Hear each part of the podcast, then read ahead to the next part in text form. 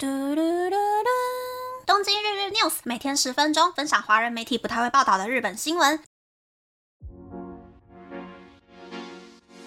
欢迎来到东京日日 news，我是可露咪。哎，今天开头又是要来抱怨工作了。大家有没有遇过明明没有什么事情要讲，可是就是要叫很多很多人开会的那种人呢？我的公司呢，其实也就大概两百个人而已。刚刚会议就召集了一成以上的人参加耶。重点是爱就开会就算了，事前调查也没有做，也没有详细规划要在会议里面探讨哪一些项目，十分的没有效率。我最讨厌这种没有生产力的会议了。其实我以前在第一间公司的时候，就有一个会干一模一样的事情的上司。当时的部门里面人很多，所以分成三个 team，明明只要叫两个 team 的人来开会就好了，但是上司就会把三个 team 的人全部都叫去开会。就连只负责 key 资料的派遣员工也被抓来开会，都没有在管人家说今天的工作能不能够在时间之内做完哦。之后我也开始腻了，只要看到行事历里面被那个上司塞了会议之后，我就会先去问：啊，这个是要开什么的？啊，我一定要参加吗？就这样子帮自己减少了很多不太必要的行程。这里真的真心建议大家，如果行事历里面出现了不明的会议邀约呢，记得要先去确认会议的大纲。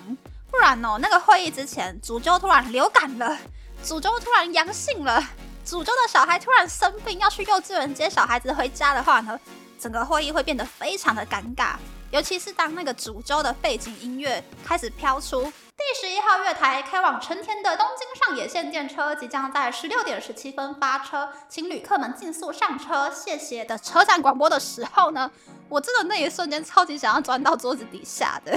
那么呢开始介绍新闻喽。第一则新闻是日本首相岸田文雄在十一月一日的参议院预算委员会的会议之中表示，他有信心明年四月各个企业给出的调薪幅度可以 cover 掉目前上涨的物价。而对于自民党议员指出，如果以改善经济为目标，要发放日币七万元给低收入户的话。不应该等到明年六月才发钱，而是应该趁早，在今年十二月发钱的提问。日本的经济再生大臣心藤义孝则回答，会和地方政府联系，尽早发放补助金。但是在长达四天的参众两院预算委员会会议当中，岸田文雄多次重复所得税减免，也就是所得税减免日币四万元，低收入户发放所得税余额日币七万元的目的是为了不让日本国民被涨不停的物价打败。所以用减税和发放补助金的方式增加人民的可支配金额，但是这个说法却连自民党自家议员们都不买单。虽然立宪民主党的议员表示，为了对应涨幅不断扩大的物价，应该要加快发钱的速度，采用现金支付的方式，而不是等到明年六月才减税。但岸田文雄却再次表示，考虑到日本的法规和其他的限制，没有办法发放现金。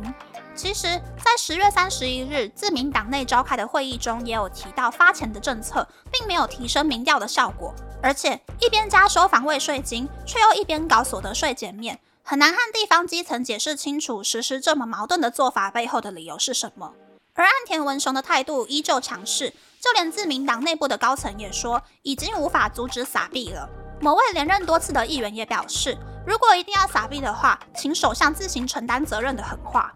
想当然，其他的政党也不赞同岸田文雄的撒币方案。自立党表示，为了民调搞撒币会让人民感到不满，而提议给每一个家庭发放日币三万元的物价津贴。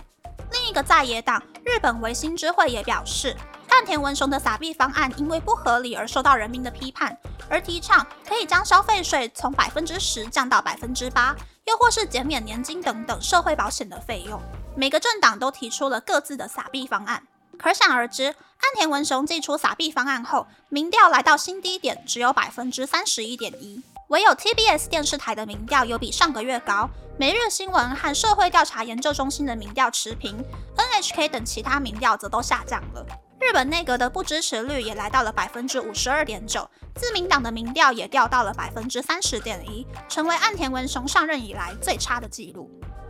嗯，从这个占了一整页 A4 纸的新闻介绍中，有没有听出什么不太协调的地方吗？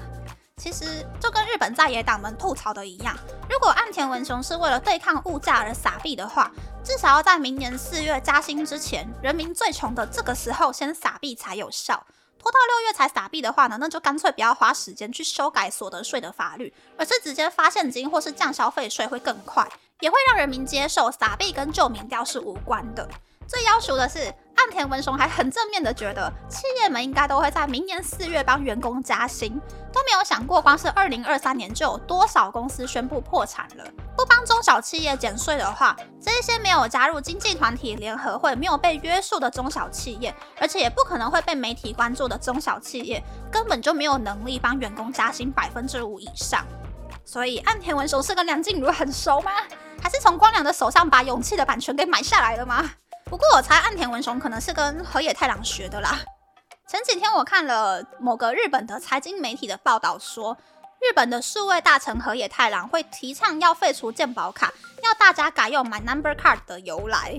河野太郎第一次呢，好像是在二零二二年十月说出要在二零二四年废除目前使用的健保卡，以后看医生一律使用 My Number Card。但是在那之前呢，My Number Card 是自由申请的卡片，并没有强制每一个人都要办卡。而岸田文雄那个时候其实也是还蛮挺河野太郎的，至少在今年一月的政策演说会上面呢，还说 My Number Card 的普及率是超过了驾照日本普及率最高的身份证件。这个时候是不是想说啊，日本没有身份证吗？还真的是没有诶。虽然日本有 ID Card。也有户籍成本，可是没有 ID number，也就是身份证字号这个东西。所以 My Number Card 上面的个人编号就成为了日本人生命中的第一个身份证字号。可想而知，以前没有身份证字号的日本，要去公所办事，就一定要回去原户籍地的公所，不能跟台湾一样，挑个公司附近的公所，卡在中午十一点五十分之前钻进去抽号码牌就可以办事了。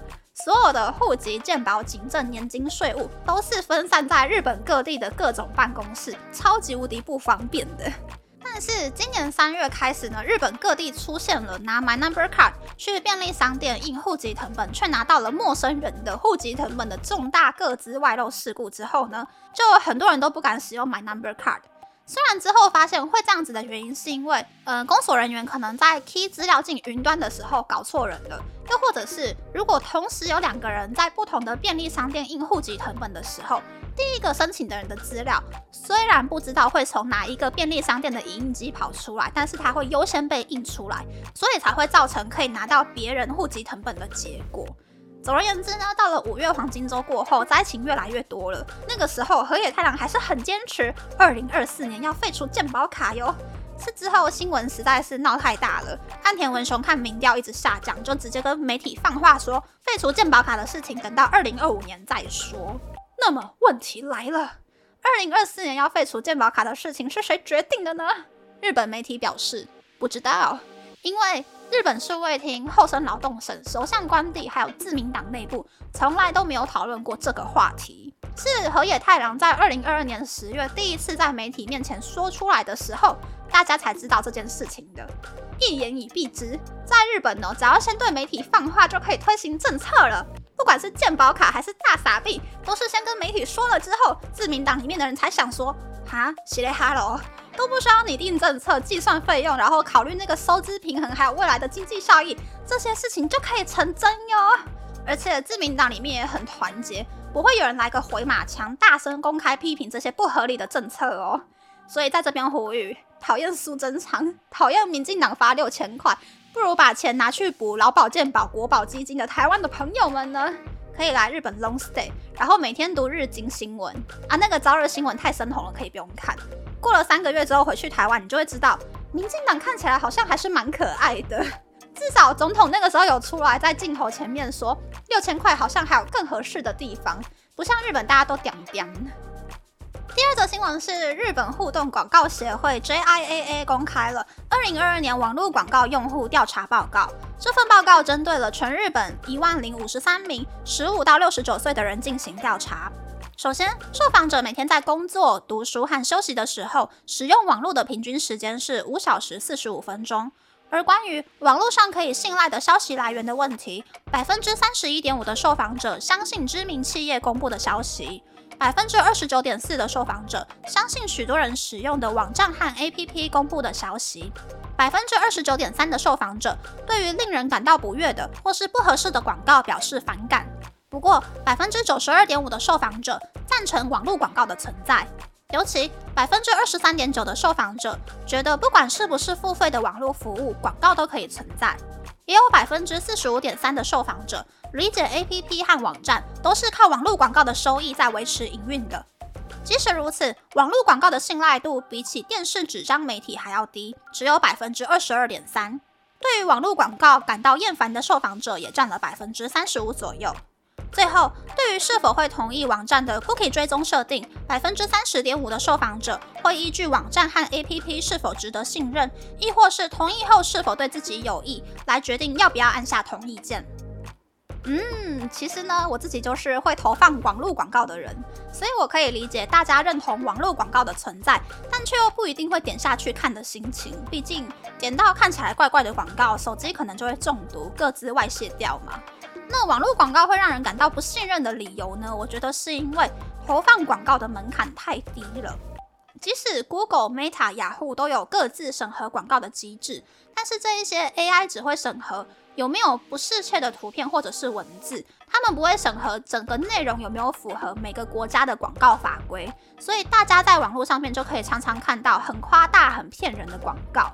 偏偏很多人，不管是大公司还是小公司的人，一旦承担起业绩，就会用耸动的方式去打广告。除非公司内部的制度还有教育做得很好，员工都知道什么样的广告可以做，什么样的内容不可以说。不然呢，设计出来的东西丢到消保官那一边之后，都可以为政府赚到很多意外的钱钱。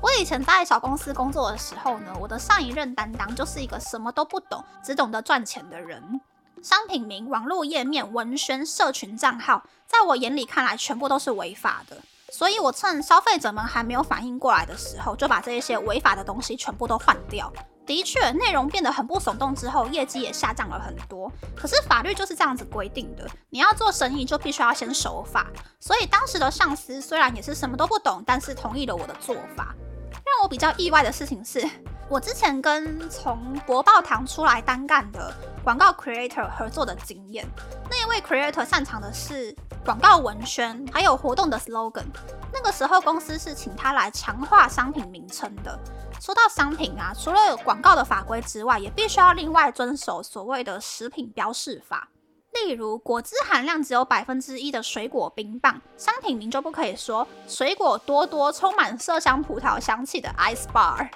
是那一位 creator 他就是会一直给我这样子的商品名，然后我不给他过，他还会一脸不爽，觉得是我在侮辱他的专业。重点是，其实我们在合作之前就有讲过，说商品名有很多必须要遵守的法规。没有先去熟悉相关的法规，就只凭 feel 就想要完成工作，是他不尊重我这个花钱的甲方吧？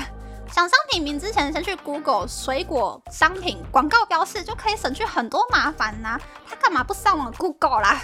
反正那间就是新创的广告代理店呢，虽然这几年在日本越来越有名，很多宣传相关的讲座和活动都可以看到这间公司的 logo，但是花我的钱又不尊重我这个甲方的最低需求的公司呢，真的是让我感到非常的反感。我以后是绝对不会再跟他们合作了。